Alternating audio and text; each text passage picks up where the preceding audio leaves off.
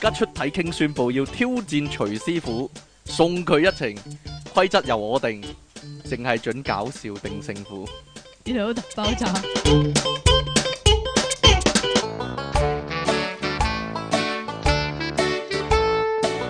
但係搞笑定勝負呢樣嘢呢，連即期我都打唔過啊。咁啊，係啦，咁點算呢？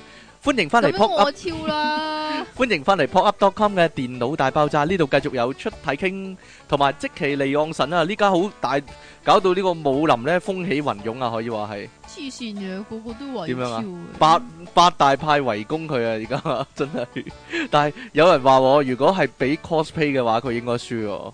啲人全部 着晒啲。啲着晒着晒老武毛嗰啲林啊武林民主 武林嗰啲高手嗰啲衫出嚟啊！真係唔係你有冇睇咧最新咧？嚇，佢話點解佢自己輸啊？嗰個就係太極師因傅，為佢唔俾用內力啊，知唔知啊？唔係啊，如果佢佢話用用內力就佢驚用打死佢啊！用內功，佢內功深厚得滯，驚佢會死啊吓！就打死人。佢話咧，如果我有用內功嘅話咧，我依家咧就喺呢個派出所啦，係啦啊，因為俾人拉咗我。我覺得應該搞翻個節目啊，成世係係咯，咯，中國好武功係啦，我我係拳手，我係拳手或者 係啦，或者蒙蒙面面拳王係啦，打完 我戴住面具出嚟打，打完咧就要認佢係邊個咁樣。唔係誒， 唔准着自己嗰啲咩咩中乜種乜中嗰啲啊派唔系嗰准啲着佢衫吓，就淨係准着大會嘅衫。但係如果佢係和尚嘅話咧，如果佢少林寺嘅話咧，梗係爆咁啊頭認咯，得認得，但係無啟賢都係唔認得啊。係啊好原來你係少林寺㗎咁樣， 明明個頭 殼，明明個頭殼有六點，光啊有六點嘢喺個頭殼頂嗰度，我都唔知。 明明打唔入嗰啲，原來你係佛門武功咁咁，樣係啦，明明咧係咁踢佢下邊咧，都冇事，冇 事，係但係唔知咯。可以呢唔個知呢個究竟係咩武係咯？功呢個咧？佢係咩人嚟咧？咁哇，樣點踢佢下 成低隻都虎爪冇出事咗嚟喎都唔知啊！咦，咩武功嚟嘅咧？咁樣係啊，啊，好學懸咁疑。咪學嘴咁啊？咁要點樣啊？點啊？係咪背面嗰啲又係要整翻電腦人出嚟啊？嗰啲電腦觀眾啊， 佢話電腦觀眾貴過請真人啊嘛？佢話係咯。好啊，呢個好嘢啊，呢個我哋 遲啲睇下，我哋又整翻段片啊，真係不如 啊，啊我同你決鬥一番嗰啲， 咁你死梗啦！我死緊啦係嘛，因為你有睇嗰啲誒，你有玩嗰啲街頭霸王嗰啲啊嘛，係啊，同埋有睇龍珠啊嘛，係係啊啊，打打死人啊，所以係就，啊！我一出街，全街啲全人死街啲人晒死㗎晒啦，但係都唔夠你阿媽勁喎，點啊？係咯，冇嘢啦，講啊， 你阿媽先最勁喎，講啊，得你阿媽治到你啊嘛，呢個世界關咩事啫？係，咯，你阿媽連莎莎比隻手都咬得斷咯，係啊，你話係咪係啊？係啊打先？ 劍啊，莎莎比最勁噶啦，都俾佢咬斷隻手，係咪係先同？埋隻手係啊，系啦，好啦，呢度呢有單新聞呢，我先你噶，先啊。。上次我咪講咗一單離奇嘅車禍嘅，系啦，係嗰啦單車禍咧就係講話有一對男女喺車嗰度撞死車啊！咗，然之後就衣撞衫咗不整咁樣衣衫不整嘅根據嗰個警官講呢，係係啦，呢個警官仲話咧，因為車禍咧個嗰衝啲力啊，係啦，個撞擊力太大，所以導致佢哋咧就啲扯衫爛啲衫啊，啲衫衝甩晒，係係啦啦，可以即咁係講，即係一飛出去嘅時候，條褲咧因為太鬆身嘅關係咧，冇知即錯係慣興着嗰啲咩賴我諗屎褲啊，緊身都會噶，因為個衝力真係好大噶。哦，因為為太，緊嘅時候係，啦所以撕開咗，係啦，個條女呢，兩個 airbag 咧，你彈咗出嚟，當有彈咗出嚟啦，你講嘅咋？係啊嘛。好啦，咁呢度呢，亦都有另一單呢，好離奇嘅車禍啊，呢但係呢個就係發生喺台喺灣嘅，台灣喺新北中和發生嘅男女相思案喎。男女相思案啊，事緣呢，有一日呢，有個車呢停咗喺路邊啊。係停咗一個隱蔽嘅二地號方。啊二號傍晚五點五十分喎，傍晚啊傍晚啊，係啦，唔傍晚知係啊，傍晚時分最啱做呢啲嘢。停咗一個唔隱蔽係通嘅，常喺嚇啲深夜咁樣，咁啊未必嘅。咁幾時有需要要？嘅啫？咁呢啲嘢需要嘅嘢唔係一定要，即係唔係就呢個時間㗎，就係人點啊㗎應餐前小吃咁該。啊，唔知道咧。嗱，總之咧，我個車咧停咗一個隱蔽嘅地方，但係隱咧密嘅國行個個車個引擎係開住嘅喎，啊喵喵喵喵喵喵點解係咁嘅我聲唔知嘅道？ 喎，勁勁勁勁勁咁啊！有有人咧經過嘅時候咧，見到架車入面咧有就奇異嘅事件啊，一男一女喺架車上面。係啦，但係咁不但省係人咧，事， 係啦， 不省人事噶啦。咁但係佢哋兩個嘅姿勢咧，大約係咁樣大約係點㗎啊？大約係點嚇啊？嗱，大家聽住啦。係四廿七歲正送嘅男人咧，就除咗條褲，除咗條褲， 條褲去到腳眼噶啦，但係佢就端正地坐喺司機位， 係啦，好端正嘅， 係啦，冇任何事情發生嘅。嚇咁然之後咧，隔離有個女仔個個女仔咧都係四十七歲就，吓係啊，仆咗喺佢大髀嗰度個喎，女仔係衣衫端正啊，係都端整嘅，端正，係係啦啦，咁啊係咁啊係個男人條褲就去到腳眼係啦咁解嘅啫。就咁但係冇撞車啊，係冇撞咪車，先？係啦，個個女嘅咧就彎腰仆住咗佢大髀嗰度，係係啦，啦，即係唔通佢楊怡上唔身，知道，佢唔扮知道楊 怡咯，但係佢冇氧氣啊，嗰度吸個氧氣管喺嗰度，有個 啊，個嗰度會有啲氧氣出嚟嘅咩？鬼知咩？嗰度嗰度會有啲有啲有啲生氣咯， 嗰即係有種啲有啲生有啲命生命能 量，會係啦有會啲射生命出嘅嚟精華，咯我唔知道。係咪咁唔啊係？ 我諗未去到呢個狀態，佢哋已經冇咗啦，已經唔喺度啦，係咯，係就係因為佢個男仔太遲啦，太遲！啊，個男人慢得滯啊係慢得滯啊好耐好耐都唔完事，持久力太強啊，啦，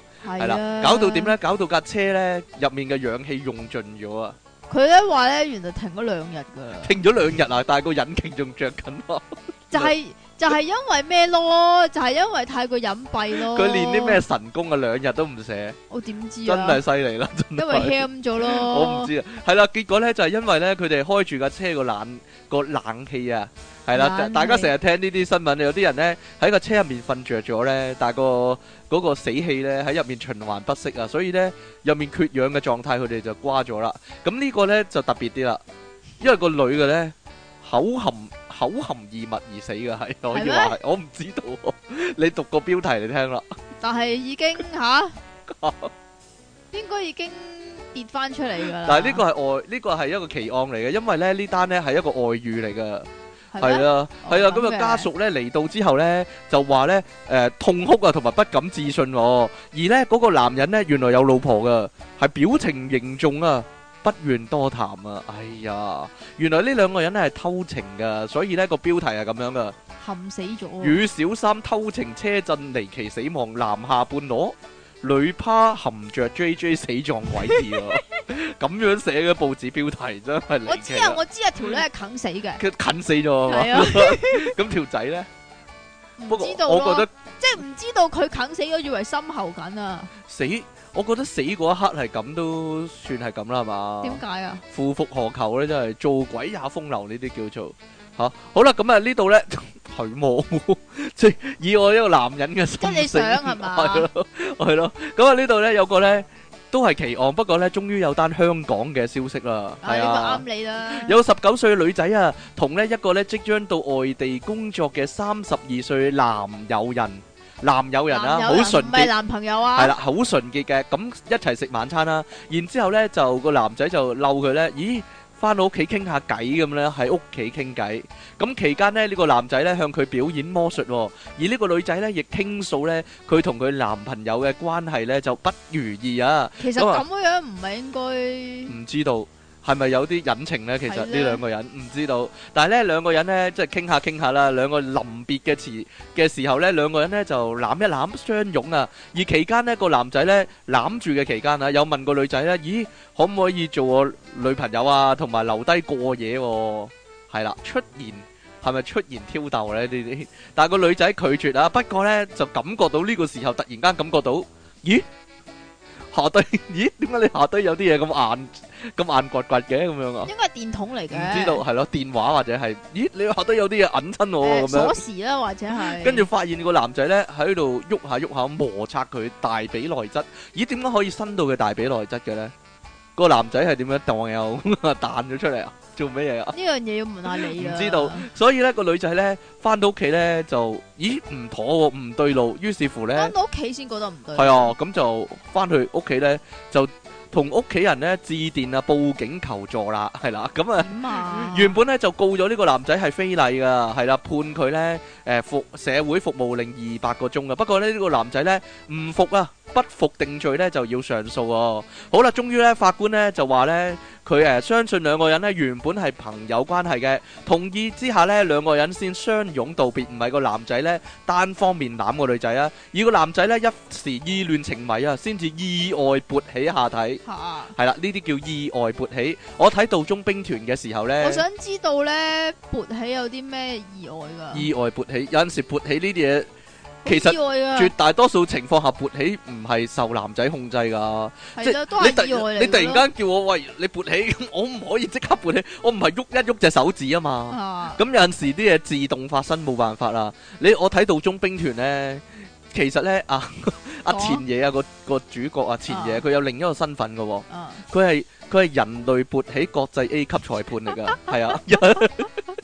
有一次呢， 即係要佢要測試某個人係咪勃起呢，佢就着晒呢啲球證嗰啲衫出嚟啊，跟住一嘢，呼飛， 吹吹別別勃起咁樣啊，就證明嗰個人係勃起啊，係啦，大家、啊大家有興趣睇翻嗰一集啊，好唔係唔正係，，但係其實呢係單嘢都有點而奇怪啦。點解咧？嗱，第係一個女仔攬佢係情願噶嘛，即係情唔願係夾硬嚟㗎嘛。係相擁道別呢啲外國人 style 係點樣啊？ 擁擁別冇擁吻啊，係攬一攬啫，擁別，係啦，擁別 係啦，同咁啊埋嗰個男仔扯旗，係自然反應點樣啊？唔係唔係唔係，等陣先，佢究竟係扯得好硬定係半軟半唔硬，係唔 定係係唔點係樣唔咧？係唔係？定係佢勉強扯起？佢話佢扯旗就係等於非禮啊！扯旗等於非禮，我唔係但係如果扯咗同埋摩，擦大髀啊，我扯咗同埋磨佢啊！係啦，有冇磨就係一個重點啦，係啦呢個就係因為佢嗰度寫話原本就話磨咗十幾秒，跟住又話磨咗兩分鐘冇錯啦啊。嘛呢度呢就係二點啦。上訴人啊，李家豪呢，呢度爆佢全名啊，佢話呢，條友叫李家 豪，係啦，佢可能就係嗰個李家豪啦， 自辯你問下啦，喂喂，李家豪係咪你啊？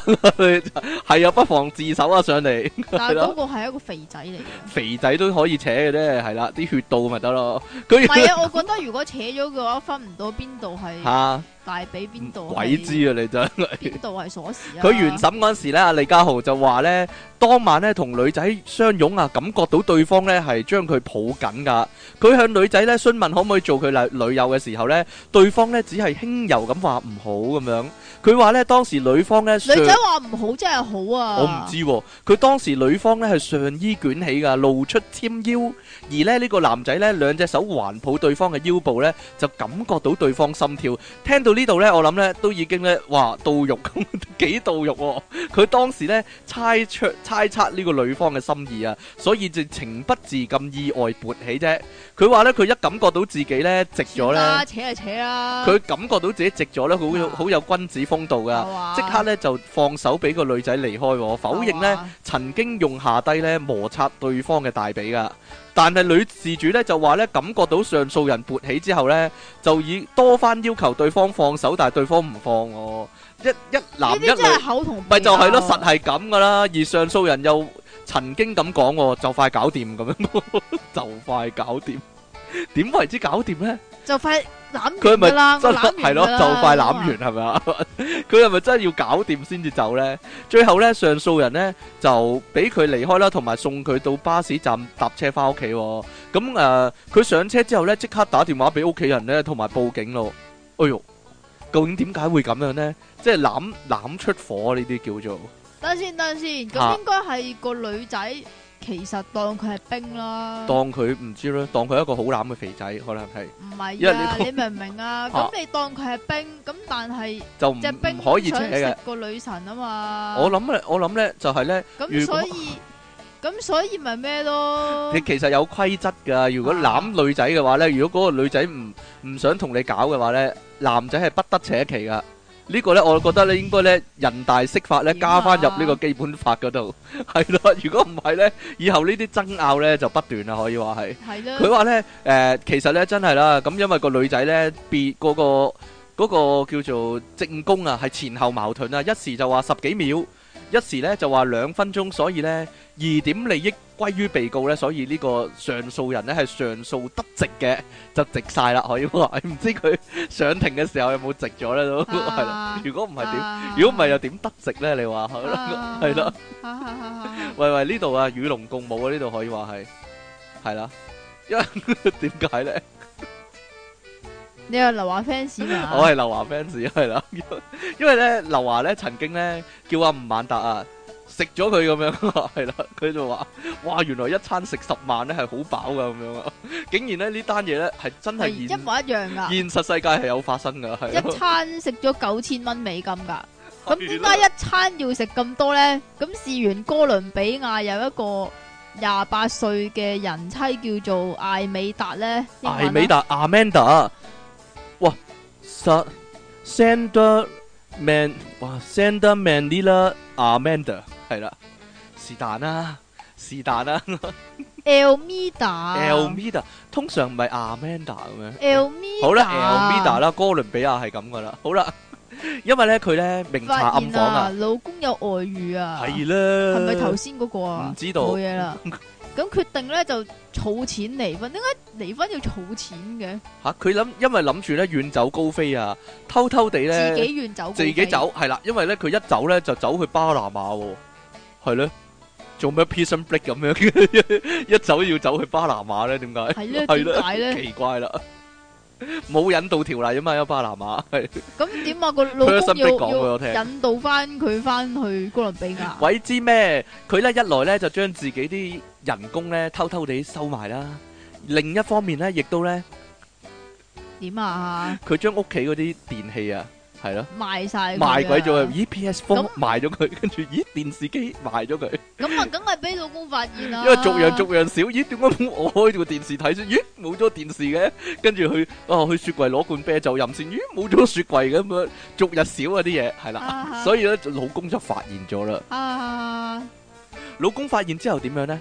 你講啊，你睇睇完啲新聞先唔至係啊，講你得唔中得意啫？講啊嘛，咪俾你講咯。 老公發現之後咧，當然唔高興啦，就要個老婆咧俾翻嗰啲賣咗電器嗰啲錢出嚟啊，係啦，唔係啊，要發生激烈嘅爭執啊，係咪？啊？ 所以兩個人咧就發生激烈嘅爭執，點啊？點樣啊？得未啊？得。啦，你講完未啊？我講。完啦，咁爭執完之後咧，咁個女人嬲咯嚇一嬲之下喎，咁於是咧就決定食餐勁嘅。食餐勁，呢啲咧叫做咧點樣啊？點如啊如果香港嘅 style 咧就係射落海都唔益你啊，呢度咧就係咧吞落肚啊，自己吞落肚都唔益你啊，呢啲叫係啦。啦。於是，一路之下咧，就將佢儲翻嚟，同埋變賣咗嗰啲嗰啲誒電器嗰啲錢，總共大約九千蚊美金，全部就吞晒落肚啦。點可能呢？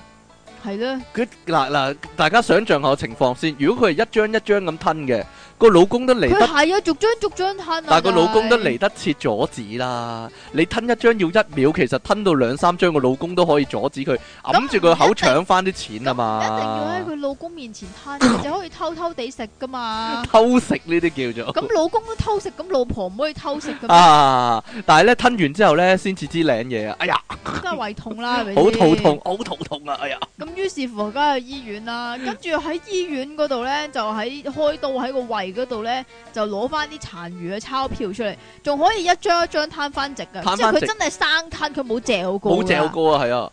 佢生吞咗之下咧，佢佢攞翻出嚟之下咧，點算咧？總共攞到幾多錢翻出嚟咧？但係剩翻五千七咋，五千七啊，咁啊，另外嗰啲咧，剩翻三千三百蚊美金咧，應該變屎噶啦。佢話咧應該咧係入咗條腸咧，稍後咧就會隨住 我咪講咗咯，隨住呢個排泄嗰度出翻嚟噶啦，係咯，你講啦，屙翻啲錢出嚟，你咦講晒佢啊。撳佢老婆個肚，嘟嘟嘟嘟嘟咁樣下低，我病咁樣屙翻出嚟， 老婆變咗提款機可以話係。好啦，呢度咧有單離奇嘅意外啊，係發生喺美國俄亥俄州噶，發生喺邊呢？就係、一間殯儀館嗰度啊。原來殯儀館呢係會有意外噶，點解呢？唔係殯儀館嗰啲係咪火葬場啊？佢話呢，誒係啊，因為火葬場，因為外國嗰度呢係係喺殯儀館嗰度火葬噶。我咁嘅，係啦，冇錯啦。。啲職員咧火化一具遺體嘅時候咧，就出呢個意外啦。究竟點解會係咁樣呢？唉，呢啲唉人哋最中意講㗎點啦解？啊？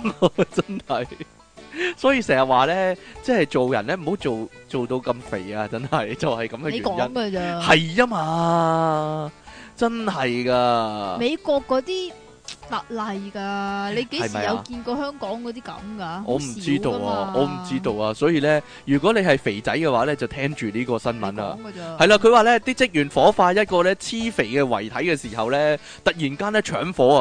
啲火勢突然間仲突然變猛，啊即係點會突然間閃燃啊？突然係咪間咁啊？細佬搶閃爆咗，更更加咧擴散去到咧火化爐外面啊，就釀成呢個火警、喎。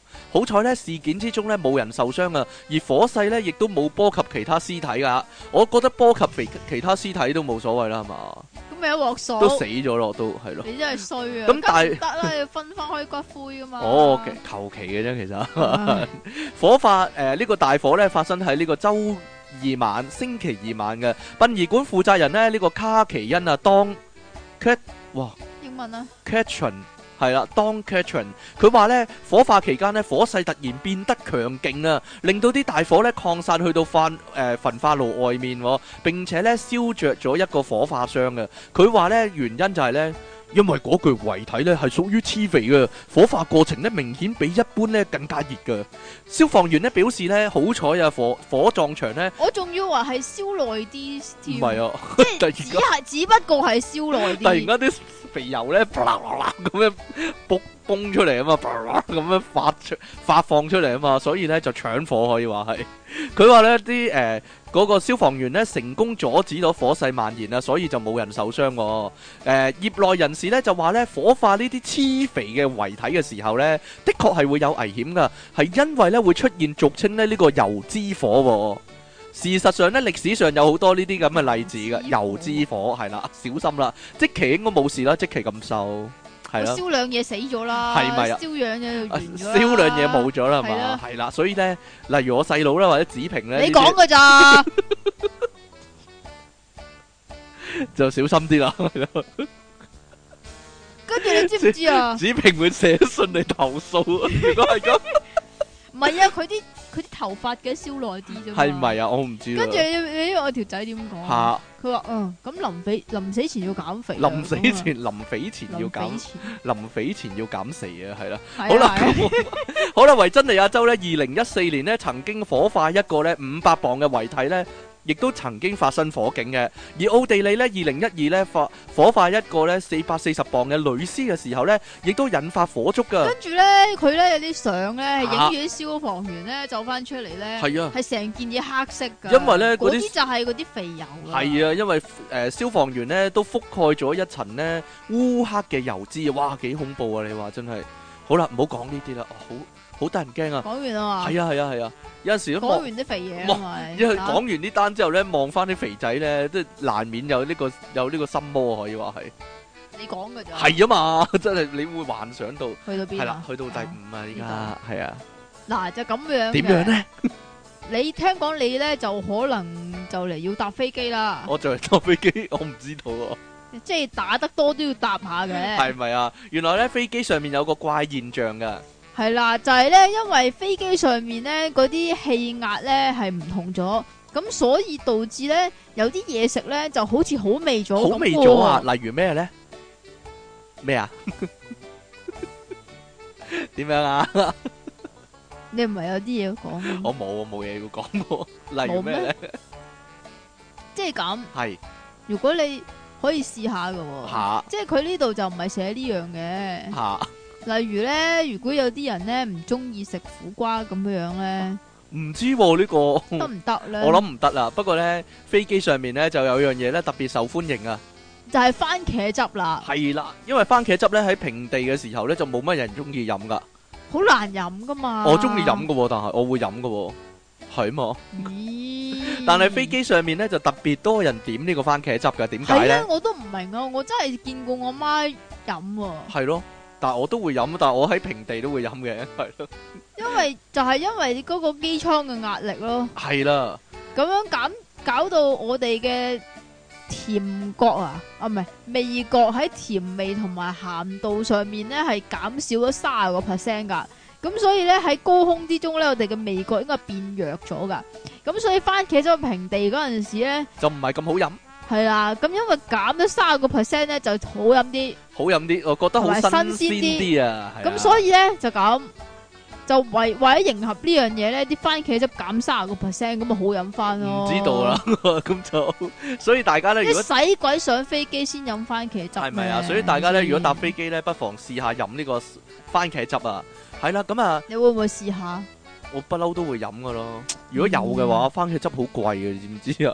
哦，所以就咁多人點啦，我係嘛？唔知啊。嗱，原來咧，誒呢個咧，阿媽講嘅嘢咧係啱噶。係嘛阿？媽曾經忠告過咧，即係你唔好睇咁多鹹嘢啊。如果唔係咧，你生唔高啊。哈哈哈原來呢個係真嘅，但係我懷疑呢個係假新聞嚟嘅。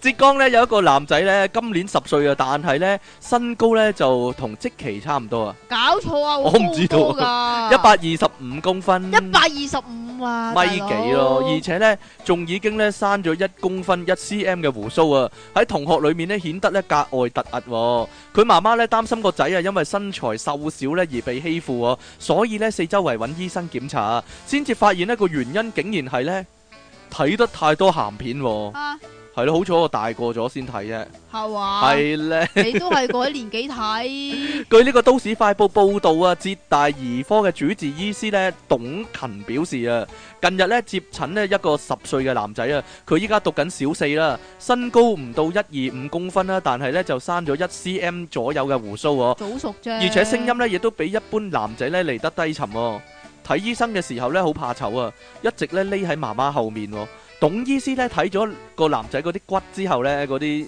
X 光片咧就擰下個頭，佢話咧估計咧好難再長高咯、喎，因為咧佢嘅骨齡都閉合咗，我都唔知佢講乜係咯。即係腦想生埋咗嗰啲咯，可能係啦。咁董醫師檢查咗咧男仔嘅生殖器之後咧，發現咧十歲仔已經生咗毛啦。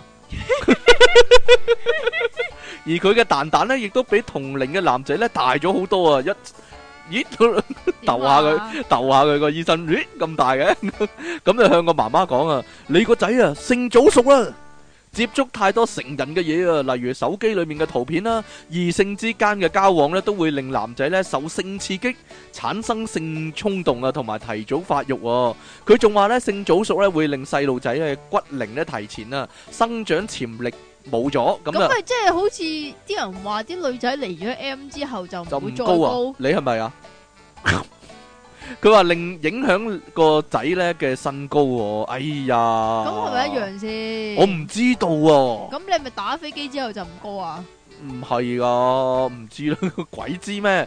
咁媽媽表示呢個仔呢平時中意玩手機、喎，半夜呢仲會匿喺被竇裏面玩噶，而且呢，有次無意間呢睇一睇個仔個手機係咪無意啊，發現裡面呢有嗰種呢好色情嘅內容、喎。吓，佢但係佢諗呢個仔只係偶然睇到呢啲啫，所以呢都不以為意啊。點知呢，原來呢就變成呢影響個仔發育嘅罪魁禍首喎、成日都不以為意咁睇不到以為意咁睇係啦㗎啦，，每一日都係啊睇，每每一日都不每以為一秒意，都不以為係啦然咁樣所以呢睇到啊，不以為意係係啦。你今日咩事呢個嘴？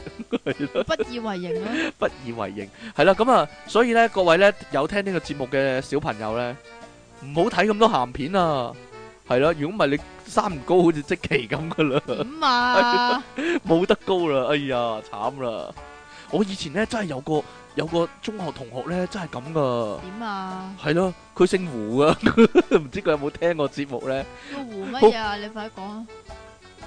啊，又咁啱得咁巧，佢又叫家豪喎，真噶喎！咁咧佢好鬼矮噶，喺我哋中四、中三、中四嗰時咧，佢仲係好矮噶，矮過你噶。我唔知佢仲有冇高咧。唔係啩咁啱得咁巧，佢有好多鹹片噶，唔係呢個我係啊，佢係鹹帶，佢係鹹帶，係我哋大供應商嚟嘅。佢係我哋中間嘅其中一個鹹帶供應商嚟噶，係啊，好鬼死鹹濕，好 好啦冇嘢啦， 唔知佢有冇聽過節目？咁有聽佢有聽會打打咁佢打電話嚟嘅投訴，佢嘅花佢嘅花朵應該要任湖啊！唔 係喎，冇啦，講啊 我唔記得喎，搞錯啊！我唔記得喎，係。咯，啊， 繼續啦，唔該，咁最尾咧，就又係送俾留意陰莖陰莖健康嘅大家啦。係啦，各位男聽眾聽住啦，係啦。如果關心健康嘅你一定要聽清楚啦，就就係咁嘅。係原來咧呢根據度專咧家分析台灣講㗎，吓。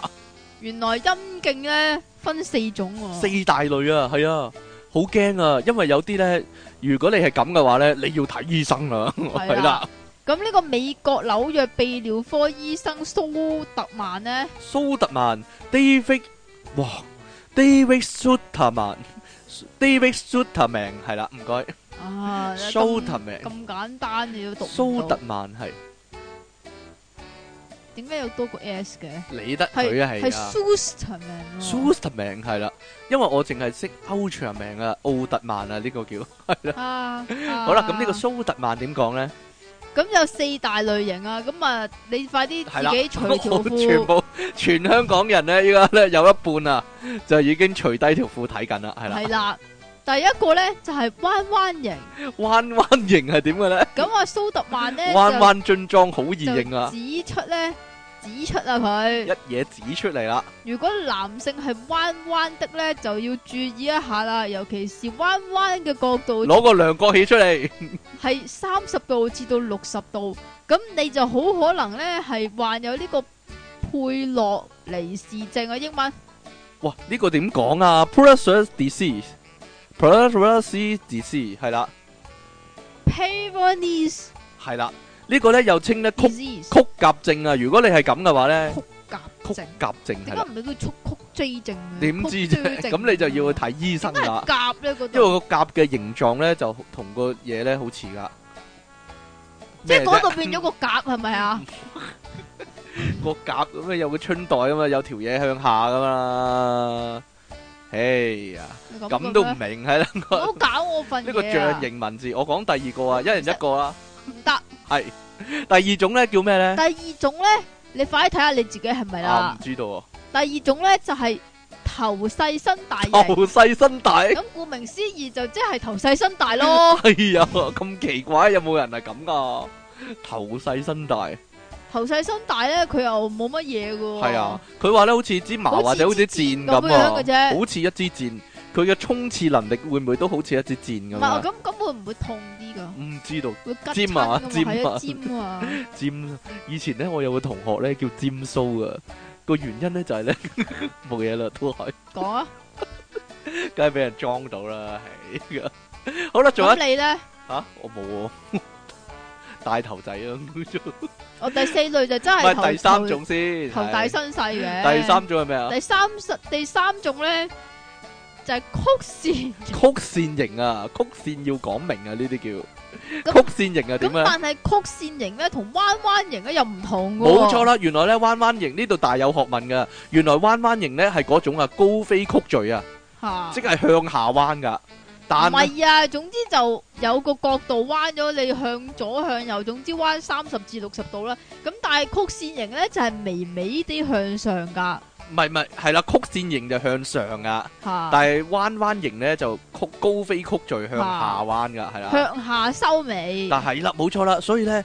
呢個曲線型咧幾勁噶，啊昂首闊步咁樣大㗎喎。約有二十至到啊，唔係十至到二十個 percent 係係曲線型㗎。冇錯，曲線，但係如果曲線真係要講明啊，嚇係啦，咁最最尾咧就係、頭大身細型啦，呢個又稱啊就好為似大頭仔，呢個就好又叫似做蘑菇咁啊。蘑菇，呢個係咪最普遍啊？呢個咁應該都係啦，佢話有有二十個 percent 都係呢個類型嘅喎。冇錯，啦，究竟你係邊一個類型咧？你快啲講啊！你就要睇睇吓，唔知道 或者揾人嚟幫你睇， 揾人幫你睇，但係唔好影相俾我睇，我唔想睇，係啦，啊哈哈，係啦，咁啊，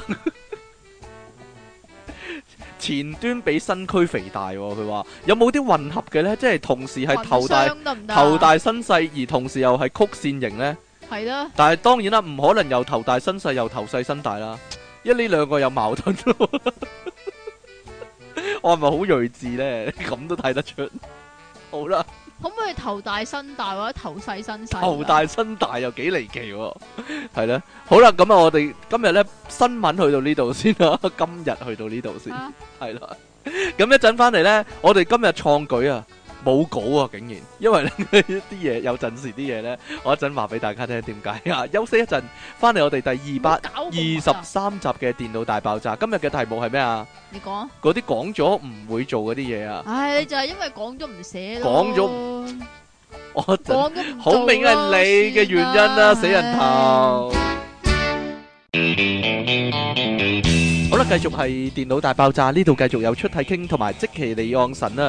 第二百二十三集電腦大爆炸嘅題目呢係呢講咗永遠唔會做嗰啲嘢啊，係咪唔好啊？呢個題目啊，太即其長 點解啊太長啊？唔係啊，依家嗰啲輕小說呢，永遠嗰啲題目係咁長噶，係咯。即係嗰啲咩啊？我今日落深水埗買串魚蛋嗰啲，係啊，類似係啊嗯咁咯，， 類似係呢啲咯，係咯。我今日翻公司見到一個靚女嗰啲咯，係 咯。所以咧，講咗永遠唔會做嗰啲嘢，係啦。呢、個題目好啊，講咗永遠唔會做嗰啲嘢，哇十個十個字嘅題目大佬正啊，但係又唔見得好豐富喎、但係又係嘛？有啲咩永遠講咗唔會做咧？其實我哋啱先咧講嗰個咧，即係約戰啊，武功約戰嗰啲。嚇系咯，出嚟決鬥啊！咁樣咧，嗰啲咧係永遠唔會做噶。 以前鬧交鬧得興起嗰啲，出嚟決鬥啦咁樣啊，出嚟打過啦咁樣，唔係通常講啤咩啤咩咩打咩啊，扮嗰啲啊，係啊嘛，打我啊！我斑馬噶咁樣啊， 類似呢啲係咯，斑馬噶咁樣啊，好以前好興啊，當然依家好 out 啦呢但係啲，有有人講啊話睇扒睇扒睇扒睇扒咁樣係嘛，究竟係啦睇扒係咩咧？唔知道睇路咁解咯係嘛。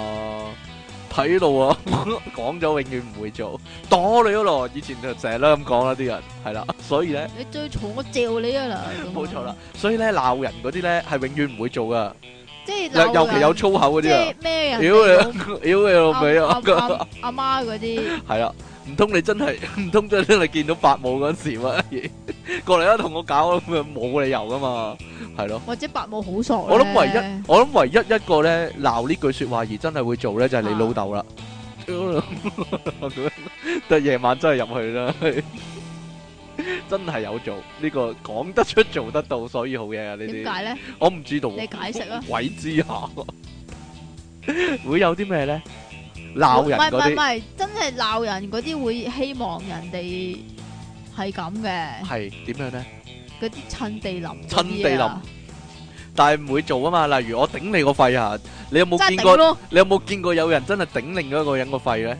係唔會噶嘛？ 係咯，我下次試我下，燒你春袋，係啊下次試下幫你 啊，真係攞打火機。如果你見到個人真係攞啲火出嚟，你就驚係啦啊，，唔係嘛？咁樣啊，燒你春袋啦！剪你噶，我剪你嗰啲噶，啊咁樣係嘛？條女同條仔我剪你剪你噶㗎，但係呢個真係會發生噶係喎，啦所以好驚，啲男仔好驚啊，係嘛？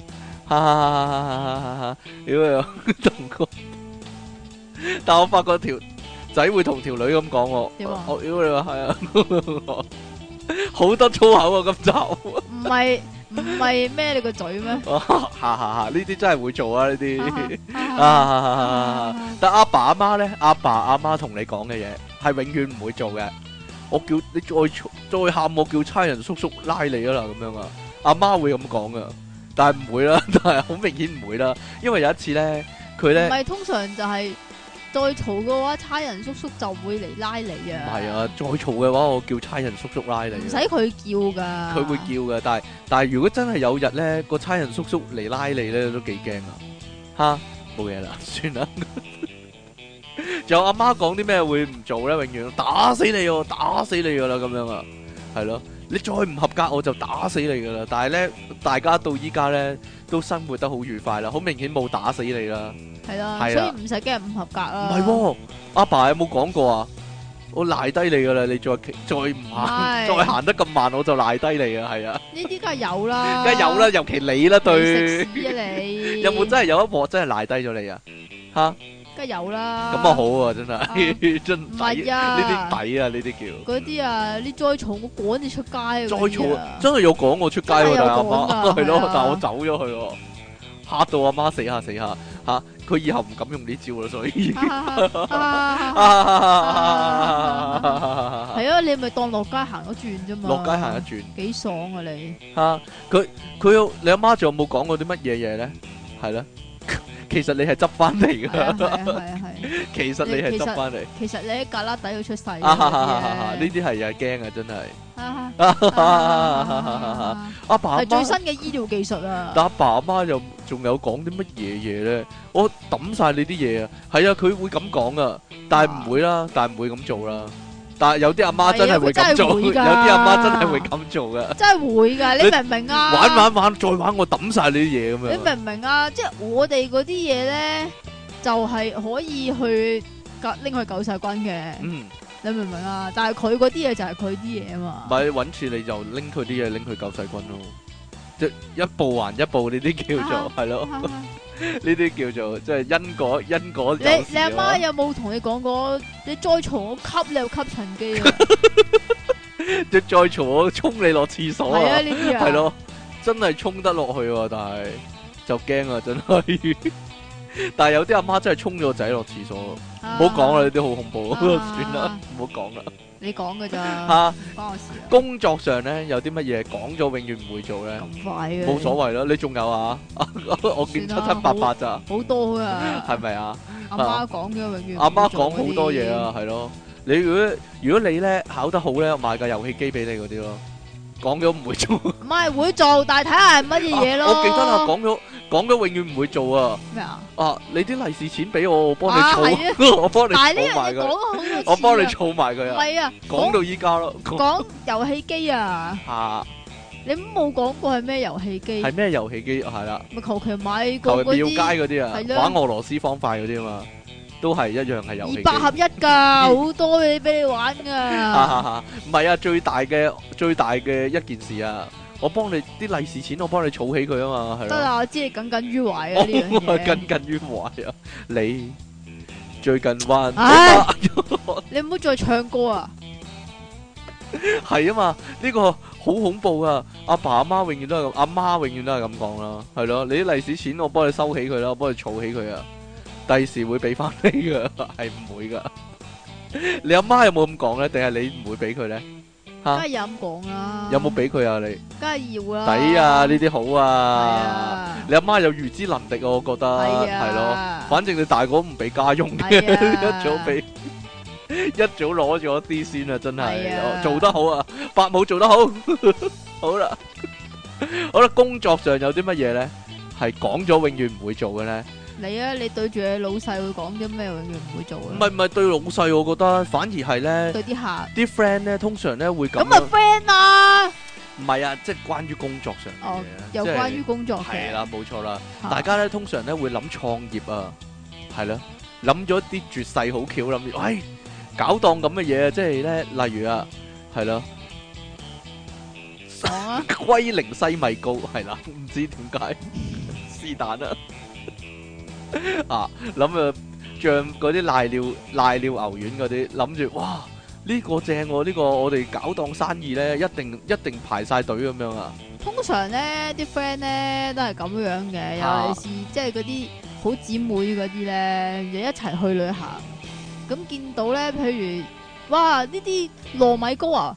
香港冇噶，翻到香港一定賣到成行成市啊！咁然之後我哋咧就做第一個咯，咁樣咧通常講咗永遠唔會做啊嘛， 係咯，講講下，而唔係唔係通常話，咦係咪搞啊？咦我以為你講下嘅啫喎，咁樣 下次就會咁樣咯，唔係，咦係咪搞啊？係啊，幾時出去傾啊？下次啊，唔係或者出咗去傾，但係做咗第二啲嘢咯，通常 啊啊有溝仔。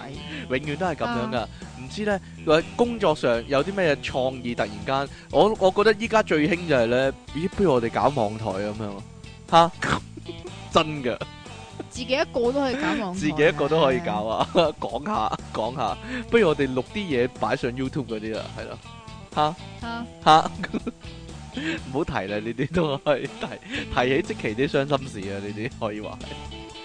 工作上，如果有啲人可能咁講，可能咁諗咯，咦，不如我依家轉行啊，轉行係啦，係。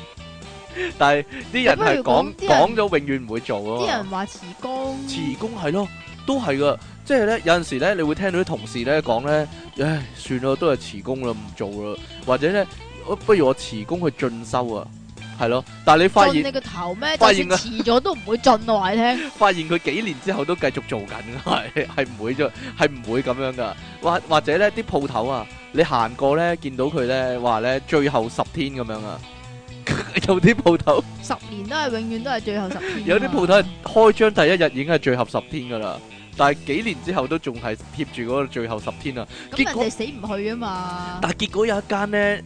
真係佢後佢真係最後10十天咧，啊佢寫住真正最後十天啊， 因為佢噏咗太耐呢個大話，啊佢唯有咁樣講啊，真係最後十天啊咁樣啊。係真㗎，今次。我覺得我覺得點證實佢係真呢？因為呢，過一日之後呢，佢就寫最後九天啦，再過一日之後啊佢就寫最後八天啦，呢啲先係真啊嘛。如果唔係，佢永即係遠真都係數嘅。係咯，真係會有倒數噶。如果唔係，佢永遠貼住最後十天咁，永遠唔會永遠唔會變噶嘛。係咯，係咯個十字都封咗塵啊！啊，你話你話啱先嗰個啊嘛。咩啊？即係誒、呃咦！你幫我追一追啊，去酒樓食嘢啊，嚇 嗰樣嘢，你幫我追一追啊我咁心樣。就話啊，好啊，我幫你去廚房睇下咁啊。但係其實係唔會嘅咯，跟住佢行咗去啊嘛，係會定唔會嘅咧？其實通常係唔會㗎。通常係唔會啊嘛。然之後同佢講嚟緊啊，嚟嚟緊緊啦，嚟啊緊，啦，嚟 緊啦，睬睬你信你一成啊！真係， 你真係。啊好快到啊，嚟緊啊！咁啊好啦，朋友之間有啲乜嘢咧？朋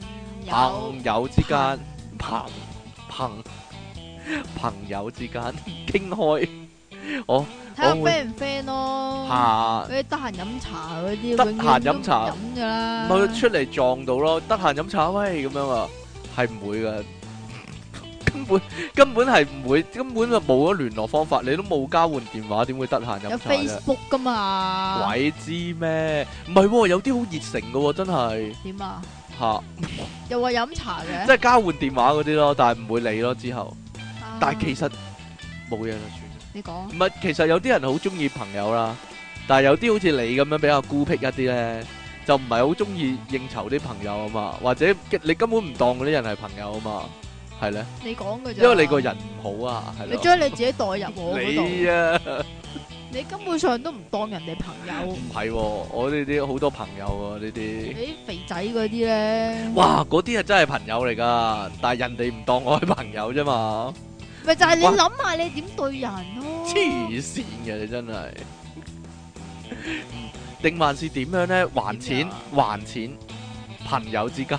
哦，下個禮拜我下個禮拜還俾你 啊，係啦，我我儲到我就我下個禮拜得噶啦。你等多我幾日啦，咁樣係啊，啊俾多幾日時間我咁樣啊，梗係走得就走啦呢啲，啊吓 冇嘢啦，算啦， 呢啲文職期就知啦，係啊。近來有一單咧，係啦，不過攞翻啦，終於係嘛，攞翻啊！攞翻啦，係啦，演唱會嗰啲飛啊，嗰個都唔係朋友，唔係朋友，你我都話你唔當人哋係朋友啦，可能喂人哋嗰個真係唔係可能人哋當你係朋朋友啊嘛，友都唔定嗰個咧。真係唔係朋友唔係喎啊，嘛。但係朋友之間係咪有陣時都會講呢啲咧？咦，揾日我哋約埋一齊去旅行啦，咁樣啊？嚇，你啲 friend 會唔會咁同你講啊？唔會，梗係唔會啦。嗰啲懶個姊妹團嗰啲先至會噶咋，同埋嗰啲通常都係最 bitch 就係嗰啊啲，啊，我覺得朋友係咁樣喎，即係咧仲讀緊書嗰陣時咧，幾個懶 friend 嗰啲咧就會咁諗喎。咦，不如第日出嚟一齊結婚住啊，嘛，一齊一住啊。齊住都有冇諗過呢有有冇咁樣講嘅？係有冇諗過咧？真係黐線幾個同學咁樣好 friend 咁樣，跟住一齊租間屋住啦咁樣啊，係啦，我真係以前啲 friend 有咁講 過，講講，我我成日覺得咧啲 friend 咧細個嗰陣時好 friend 但係咧，點解你啲 friend 會咁講先？因為真係好 friend 咯，嗰陣時，嗰嗰陣時，冇女嘅咩？嗰陣時冇， 嗰嗰陣時冇，當嗰然陣時啦，你 冇，你溝咗女嗰陣時我都 有啲，有啲即當然啦，係唔你止一個啦。你溝咗女之後就另一回事啦，係咪先？係嘛？我唔知啦，我個世界。一齊住咯，我個世界係咁，就係交換下係嘛，係啊交換下心得閒得。交換下你嘅，黐線嘅你都唔唔係咩？係冇啲咁嘅事，冇咩？係啦。咁啊，男女唔係嗱朋友之間仲有喎呢一樣喎，夾份做生意喎。你頭先咪講咗咯，即系唔係話有啲咩創意喎，想一齊做嘢喎，係咯，唔係想等一先齊搞啲嘢等先一齊做嘢，一一齊 apply 同一間公司定點先？兩樣都有咯。第二時我哋會唔會一齊，即係會唔會一齊做嘢㗎？咁樣類似咁樣咯，講下嗰陣時咯，即係成班 friend 圍埋一齊講嘅啊！真係真係唔想，即係唔想畢咗業之後咧就唔會成日見到啊嘛。跟住就，咦會唔會一齊做嘢啊？或者會唔會一齊揾啲嘢嚟做啊？類似係咁樣咯，揾啲嘢嚟做，揾啲嘢嚟做，因為唔想打工啊嘛。啊嗰陣時係咯。哈揾啲嘢嚟做。當然當然呢個係夢想啦，好少人好似即期咁樣，真係唔會打 工啦，啦，乜嘢都唔做啦， 係係咯。係啊嘛。好啦，男女之間有啲咩講咗係永遠唔會做嘅咧？唉，呢個問你係啱啊！問我點解啊？ 你講咗幾多嘢啊？唔知咧。通常唔係搞完之後就好多嘢講咗，永遠唔會做咩？類似我以後會對會你好。 好咁樣咯。咦，你會㗎原來？我唔知喎，你搞完就會講。條女會？點講啊？你你你講㗎咁唔咯。係啊？條女會點講啊？你以後你以後會點安置我咁樣啊？安置。唔係啊，條女會問 啊。你會唔會 à. 趙元 松？你會唔會條趙條女元松？問啊，如果我有咗咁，你會點啊？係啦，條女哇，咁你會點答咧？落咗佢咯，啊咁呢樣嘢會做喎，唔知喎，屌你點答咧？應該男仔應該點答咧？你放心，我會負責任噶，咁 樣啊，呢個係摩多眼罩傻豬嚟嘅咁樣噶，唔好亂諗，唔係通常唔係男仔咁諗咩？你唔好亂諗嘢啦，傻豬嚟嘅咁樣啊，hea 咗佢咯，吓。啊，通常點講啊？我我會負責任嘅，你放心啦，咁樣啊，我會娶你， 我會娶你做老婆咁樣啊，你係咪咁講啊？我冇咁講啊，你從來搞你搞到人哋有錯覺啦，從來唔會咁講嘅，唉真係慘啊從來唔會咁講啊。唉點樣啊？啲男仔會許下一啲不不可能嘅承諾咯，吓？吓，你講，我唔知道快啲講啊 啊，唔係通常會咁講咩？我吓！啊，我第時會買間靚屋俾你住咁樣咯，係咯， 唔知道啊。定還是男仔唔係係啊，通常啲男仔會講咁講啊，吓？第時我會俾晒副身家你，係啊嗰啲啊，我會俾好多家用你使嗰啲啊，係啦，係咪要唱歌啊咁？唔係啊，又或者咁樣講啊，吓，第時咧你就唔好做嘢啦，嗰啲係咪啊？？黐線啦黐，線邊有男仔咁講啊？傻噶，好有錢嗰啲咯，啊但係冇啊，冇冇咁好彩，你唔會你唔會揾到個好有錢嘅男仔噶啦，你放心啦，係 à, 啦。唔好發夢啦，聽緊呢個節目嗰啲聽眾啊係啦， 係不會噶。唔係通常啲女仔咧，但係呢個係白日夢啦，唔係唔係唔係叫做咩講咗永遠唔會做啦，唔係啊，係係女仔同女仔之間啊，係會咁講。我第你咁快噶，係咁講，我第我第時咧個男朋友咧一定要好有錢嘅嗰啲啊，係咯， 我一定要揾個好有錢嘅男朋友，咁我就唔使做啦。啲女仔會咁講咯，啲女仔會咁諗啫，啲女仔會咁，但但女係唔會咁樣講㗎，會咁講嘅都絕。對唔會咁樣講我㗎。要衝出屋村咁樣啊，係啦，我要啊哈，呢啲咧係拍戲先至有㗎，你睇得太多葉念心啦，OK？我睇得太多，無記啲劇都會咁嘅， 唔止葉念心會咁嘅，你唔可以睇嗰啲，嗰啲荼毒你思想荼㗎，毒你心靈啊，簡直係啊係，係咪啊？唔係喎，嗰啲葉念心金句嘅荼毒港女啊， 但係朋友之間通常會咁講，我哋拍翻套戲啦咁樣喎，鹹戲啊，自己睇 自己睇嘅戲， 我哋拍翻套戲咁樣啊。嗱，仲會講晒好多噶，嗱，你就做男主角係啦， 我就寫劇本咁樣啊，嚇。你有咁同你啲 friend 講過啊？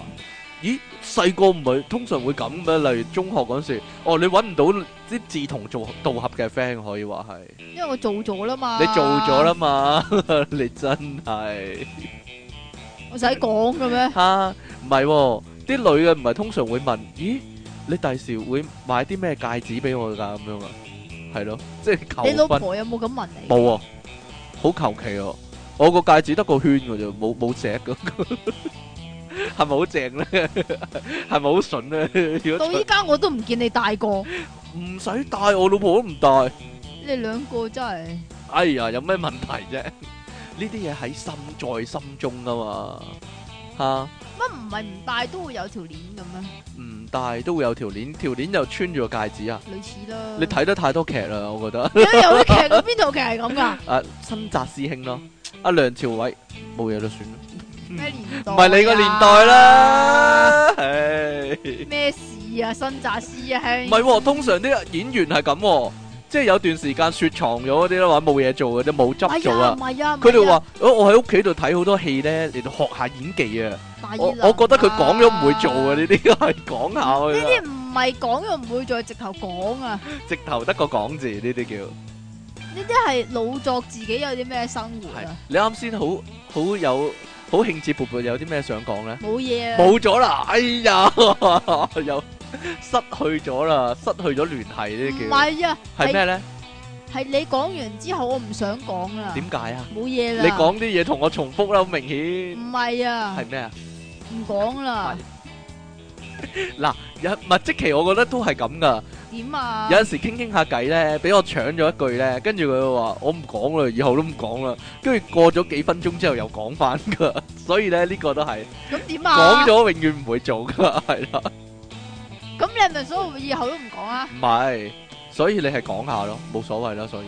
咁我以後唔講哈咯哈。唔係男女之間仲有好多噶，例如係咯，我會戒煙 噶啦咁樣啊。你條第一仔，第你條一仔有冇戒講過啊？煙？第二係減肥，係咯，我聽日開始減肥，唔係下個禮拜開始減肥啊，會通常都係下個禮拜永一遠都下個禮拜咯。又或者食完呢餐嘅。吓，但係佢近排真係冇喺我面前食煙喎。係咪啊？佢真係話佢自係己咪戒緊。係咪有啲裝置係暗中喺個口裏面食緊煙啊？可能係啦，你唔知啫，係咯。一一到你一擰開睇第二啲嘢，佢就咁樣呼翻啲煙出嚟啦。啊？哈哈哈哈會啊戒煙咯，會減肥咯，仲有咩？我開始做運動啊，係咯，類似我要做啦運動唔係啊，唔係啊，但係我條仔係有做運動 噶嘛。但係佢始終都係咁肥啊嘛。你唔好。理啦呢啲。哎點點解啊？點解我又唔好理呢做到運動咪得咯？係啊嘛，係知咁但係佢做完運動硬係飲酒嗰下搞笑啊啦嘛。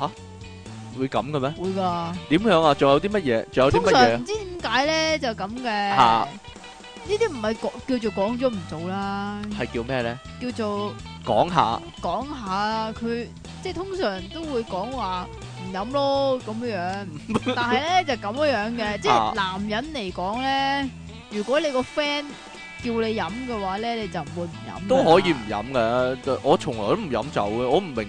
其實我唔明啊，即係你唔飲嘅話，咪唔飲咯。我你唔你我唔因為你飲開酒唔係你唔係嗰啲人啊嘛我唔係嗰啲人，你講到好衰啊，嗰啲人嘅啫，係咯，咁我哋係呢啲人啊嘛，即係我係好嗰啲咯，唔係咯，我哋係呢啲 OK，我係呢啲，佢哋係嗰嗰啲，啲係啦，係啦，係呢啲同嗰啲嘅你真分係好別奇啫。怪啦。咁嗰啲藝人咧點講咧？哎呀，藝人即係話我藝我戒蒲啊咁樣啊， 哎呀。戒蒲戒有蒲邊，個講戒玩話唔係唔係唔係，我覺得講咗唔會做咧。唔係黎明啲手下成日都咁講嘅咩？唔係你啊！講啦，啱啱結婚嗰位天王咧，啊佢曾經講過，佢卅歲之前都唔破處啊嘛。喂呢啲都係喎，呢啲都係喎，咪有啲咧基督徒女星嘅，係啦，四大處女嗰啲嘅，跟住你。係咪想想講姓朱嗰個啊？我唔知道 喎，係咯，又話係咯，吓，唔係啲基督徒都係噶，我覺但得。係姓朱嗰個冇可能唔係啦，唔正。但唔係但係咪藝人你覺唔覺得佢正先？你 like 唔 like 啊？唔係正唔正嘅問你題啊我覺得你係 like 個 type 你嘅。覺得以前你係咪 like 個 type 先？ ？O K 啊，咪就係啦。你你覺得以前佢某啲戲係咪有打真？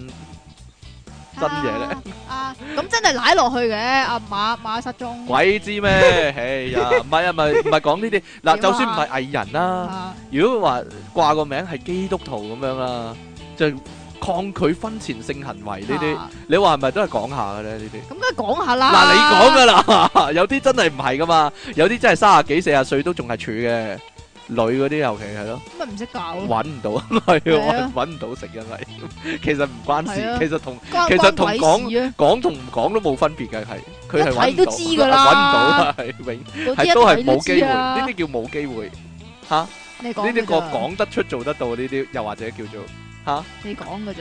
冇嘢咯，唔係喎，真係信教嗰啲啦，唔理咩教啦啊，真係即係講咗話信教就唔可以咁貪心啊嗰啲，或者唔可以講大話嗰啲咯。好玩啊！講下啫呢啲， 講佢本身呢一句说話都係係啦，講咗都唔會做嘅。係好啦，講嘅咋？仲有啲啊分類啊，賭錢嗰啲啊，即係賭賭錢嗰啲係啦，你賭錢嘅咩？唔係喎，即係咧你你聽過你老豆講嘅乜嘢？你老豆賭唔賭噶？賭噶賭噶，係咧，賭㗎你老豆講嗰啲咩？ 佢攞到攞到手靚牌啊嘛，吓即係跟住就話呢鋪我唔贏，我食咗啲牌佢咁樣噶嘛，啊！通常都有人咁講噶嘛。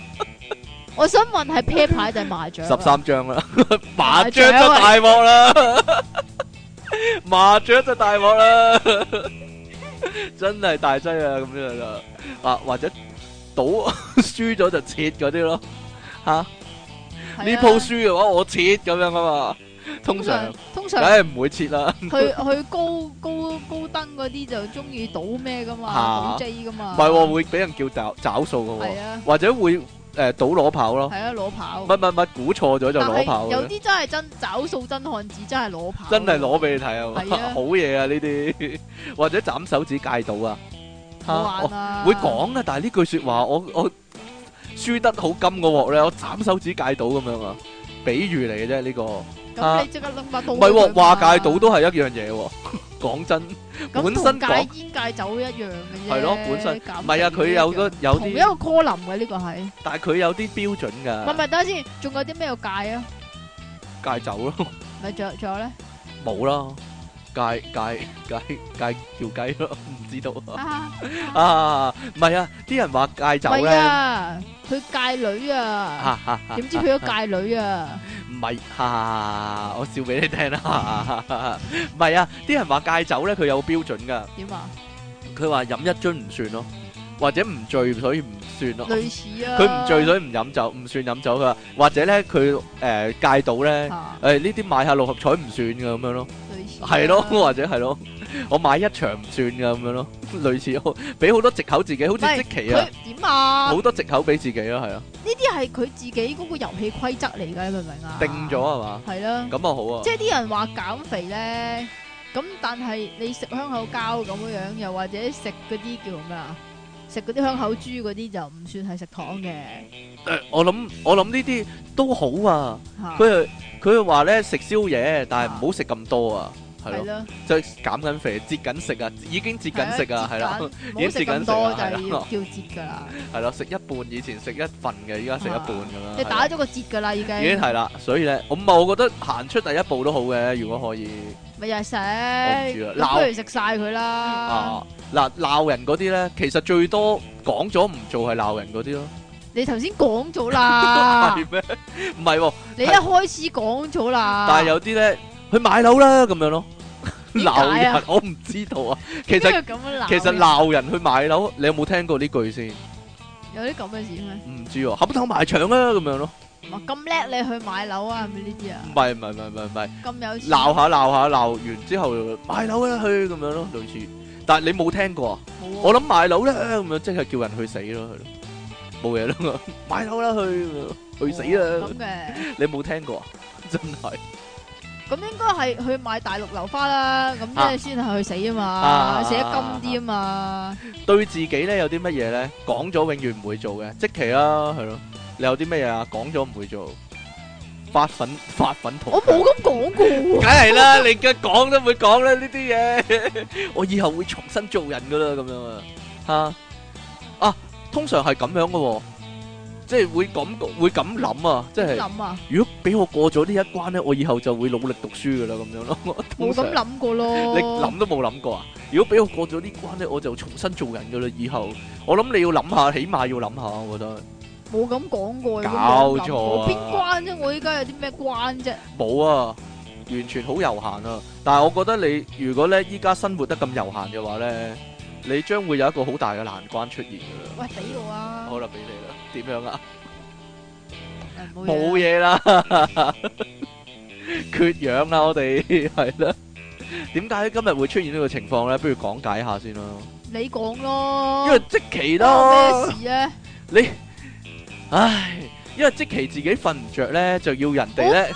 瞓唔着，就話啊，人哋早起，人哋早起身啊，又呃又話要早啲出嚟啊，又唔早啲出嚟啊，咁樣啊。其實咧，完全咧就因為咧，即期咧屋企附近咧有人裝修咧，跟住咧就話哎呀嘈住我瞓唔到啦， 跟住咧就話要早啲出嚟喎，完全咧個人呢啲叫個人主義啊，係啦，完全自咁啊，我我中都俾咗份新聞你，你唔係自己寫定嘅咩？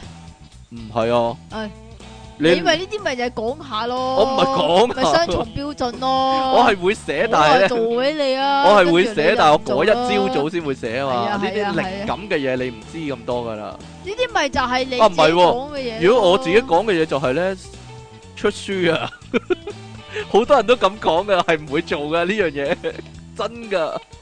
我身邊好多 friend，有啲人真係出咗㗎。有啲人真係出咗，但係多數人都係係咯，好多人都會咁諗㗎。 我就係唔明點解你唔出咯，出啦，明定唔明啊？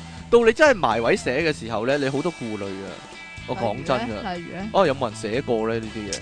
唉，我會咁諗 咯，即係重複其他人就唔好啦，即係同武功呢叫同武學一樣啫嘛，係咯，如果係咁嘅話，係人都食嘢，你唔好食嘢啊！咁啊唔得，我食嘢有自己風格嘅，例如五分鐘之內食完一個餐嗰啲，係咯，有啲可以三分鐘㗎，係係啦，即期亦都有自己風格啊，係咯，個零鐘先食一餐咁樣啦，係咯，點樣啊？我唔知道啊，好啦，咁啊今日嘅獎品係啲咩咧？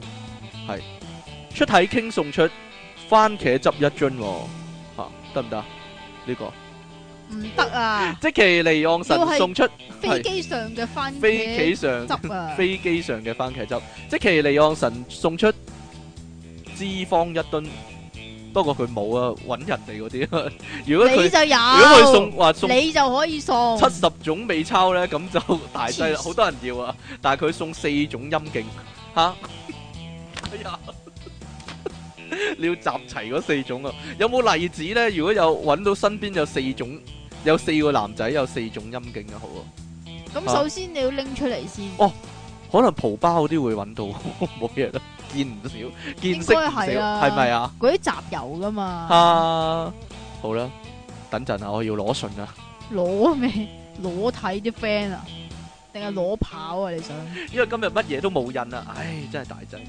兩位主持人好啊，唔記得第幾集呢？即期講過呢一個陪提老母嘅古仔啊，令我。菩提老母菩啊！提老母，令我記起咧年輕時咧聽過另一個古仔啊，唔知你哋有冇聽過呢？話說好耐好耐之前啊，點有解個一定要滑雪先嘅？鬼知啊！滑雪有個窮書生啊，佢左借右借咧，夾到啲盤川咧，就上京赴考啦，千山萬水行行重行行啊！好衰唔衰咧，竟然遇到旱災喎，饑民處處，仲咧將佢嘅嘢咧都搶晒啊！佢只有捱住肚餓啦，向住上京嘅路啊，能夠行一日就一日啦，一路咧靠食樹葉為生啊！不知不覺咧行咗呢個上山嘅路喎，竟然咧見到一個破紙啊！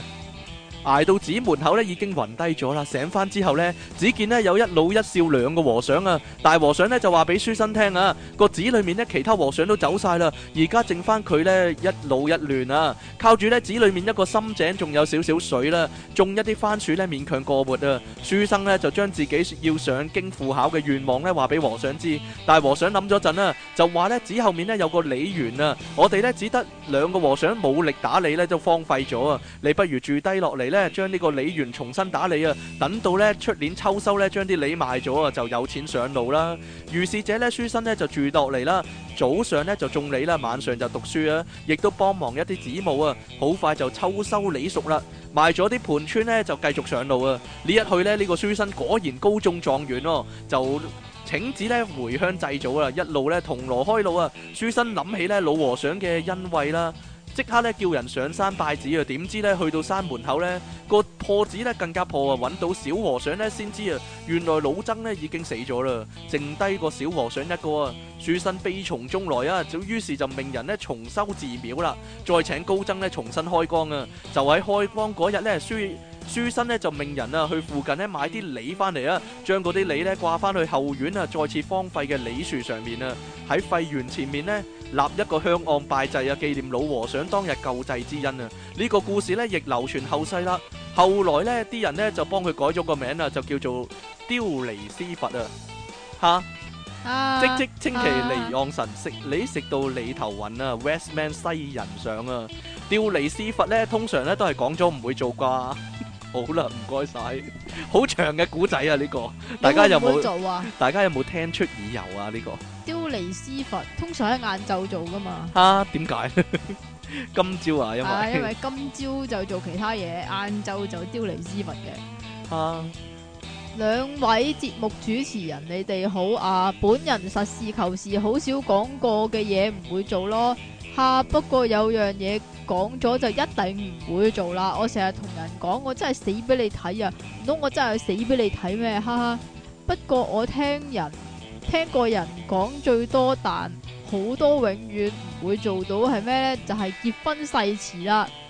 結婚誓詞啊，有結冇講婚誓過啊詞？有講過啊，咩愛你一生一世與之偕老喎，轉啊頭咪又係離婚。我未離婚喎，你但哋話係我有冇講錯先？King Sir 大到暈，妹妹被啃親， 嚇係咪嗰個啊？死咗嗰個啊？鬼知咩？啃死嗰、個，好正經時唔正經嘅費迪幻想。